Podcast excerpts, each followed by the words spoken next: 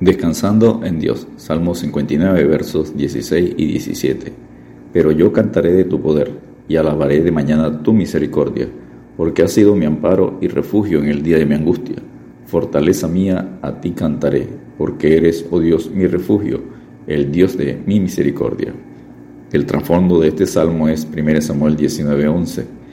La esposa de David, hija de Saúl, lo ayudó a escapar por una ventana en medio de la noche.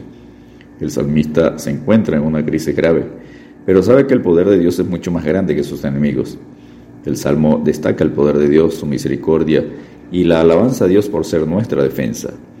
El que camina en justicia y habla lo recto, el que aborrece la ganancia de violencias, el que sacude sus manos para no recibir cohecho, el que tapa sus oídos para no oír propuestas sanguinarias, el que cierra sus ojos para no ver cosa mala, éste habitará en las alturas.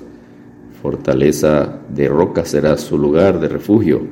Se le dará su pan y sus aguas serán seguras. Isaías 33, versículos 15 y 16. Número 1. Clamor por liberación de los enemigos. Salmo 59, versos 1 al 5. Líbrame de mis enemigos, oh Dios mío, ponme a salvo de los que se levantan contra mí líbrame de los que cometen iniquidad y sálvame de hombres sanguinarios. Salmo 59, versos 1 y 2. El salmista empieza clamando directamente por su liberación. Usa verbos imperativos o equivalentes en su clamor. Líbrame, ponme a salvo, sálvame. Conlleva la idea de estar arriba, demasiado alto para ser capturado. Nos hace recordar lo que dice Efesios 1.3, que en Cristo estamos en una posición en los lugares celestiales posición desde la cual experimentamos la victoria contra los poderes enemigos malignos, porque he aquí están acechando mi vida. Se han juntado contra mí poderosos, no por falta mía ni pecado mío, oh Jehová. Salmo 59, verso 3. Los ataques contra los siervos de Dios vienen porque el enemigo está enojado y pelea contra Dios. Las palabras de los impíos son acechanzas para derramar sangre, mas la boca de los rectos los librará. Proverbios 12:6. Y tú, Jehová, Dios de los ejércitos, Dios de Israel, despierta para castigar a todas las naciones. No tenga misericordia de todos los que se rebelan con iniquidad. Salmo 59, verso 5. Decir despierta es una manera de pedir la intervención de Dios. Toda la Biblia enseña que Dios interviene en la historia humana, interviene en los asuntos de cada persona que clama a Él. Esta es la motivación de la oración, es la fe del salmista. Número 2. Los enemigos rabiosos. Volverán a la tarde, ladrarán como perros y rodearán la ciudad. Y aquí proferirán con su boca, espadas hay en sus labios, porque dicen, ¿quién oye? Salmo 59, versos 6 y 7. Las fuerzas malignas se comparan con perros que se apuran para atacar a sus víctimas. Profieren con su boca, no saben que Dios oye y que tendrán que rendir cuentas por cada palabra. Jesucristo advierte, mas yo os digo que de toda palabra ociosa que hablen los hombres, de ella darán cuenta en el día del juicio, porque por tus palabras serás justificado y por tus palabras serás condenado. Mateo 12, versículos 36 y 37. Número 3. El juicio de Dios. Salmo 59, versos 8 al 13. Mas tú, Jehová, te reirás de ellos, te burlarás de todas las naciones. Salmo 59, verso 8 te reirás de ellos, indica el señorío y el poder de Dios. Abatir a estos enemigos, aunque sean muy fuertes, no será difícil para Dios.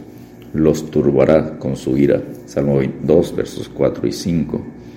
A causa del poder del enemigo, esperaré en ti, porque Dios es mi defensa. Salmo 59, 9. Dios es mi defensa porque Dios es nuestra fortaleza y alto refugio.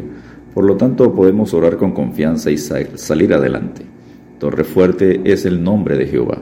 A él correrá el justo y será levantado. Proverbios 18:10.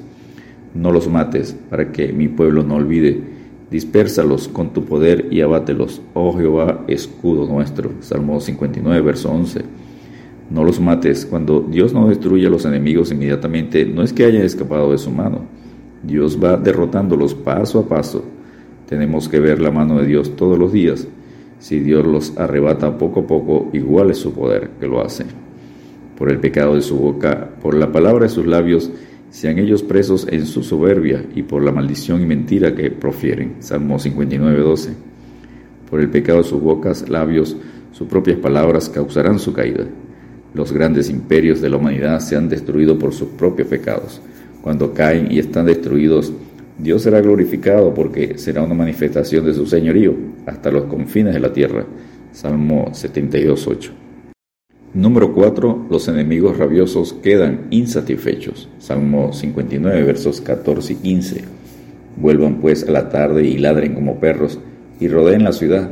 Anden ellos errantes para hallar que comer y si no se sacian, pasen la noche quejándose. Es casi igual a los versos 6 y 7, pero allá era una descripción de la acción de los enemigos. Aquí describe su castigo. Siguen hambrientos porque no alcanzaron a su presa. Número 5. Alabanza por el triunfo. Salmo 59, versos 16 y 17. Pero yo cantaré de tu poder y alabaré de mañana tu misericordia, porque has sido mi amparo y refugio en el día de mi angustia. Salmo 59, 16. El salmista está seguro de la victoria. Promete alabar a Dios con canto. Fortaleza mía, a ti cantaré, porque eres, oh Dios, mi refugio, el Dios de mi misericordia. Salmo 59, 17. Igualmente el cristiano puede confiar. Pablo dijo, me complazco en las debilidades, persecuciones y angustia por causa de Cristo, porque cuando soy débil, entonces soy fuerte. 2 Corintios 12, 10. Descansemos en Dios porque Jehová el Señor es mi fortaleza el cual hace mis pies como de siervas y en mis alturas me hace andar. Abacú 3:19. Dios te bendiga y te guarde.